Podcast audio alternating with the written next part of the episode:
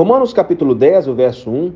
Irmãos, o bom desejo do meu coração e a oração a Deus por Israel é para a sua salvação.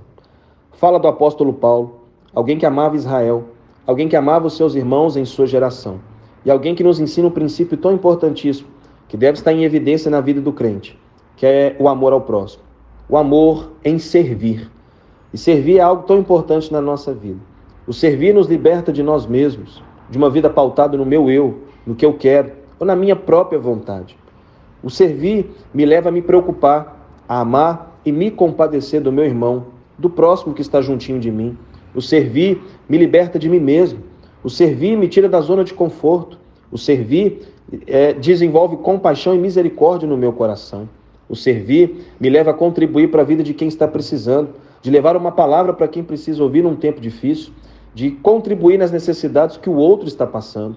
O servir revela os dons e os talentos que tenho. O servir revela a importância que eu tenho aonde Deus me plantou. O servir me leva à frutificação, ao crescimento e à edificação não própria, mas também do próximo. O servir contribui para que uma história seja desenvolvida e para que frutos sejam dados. O servir é uma preciosa habilidade que Deus deu para todo aquele que nele crê e para todo aquele que nele quer viver a sua vontade. Meus irmãos, o servir pode contribuir não só para nossa própria transformação, mas o servir contribui para a transformação de muitas pessoas.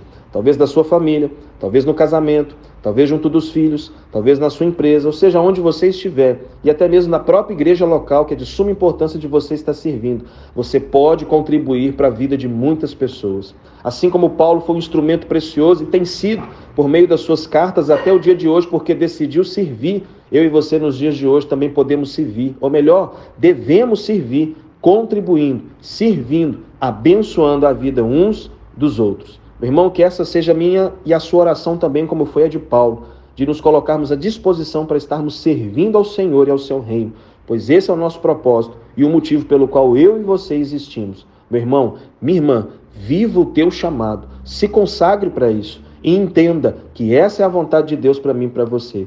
Deus se tornando conhecido através da minha vida e através da sua vida.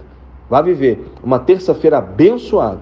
Tamo junto e vamos para cima viver o que Deus tem para mim e para você.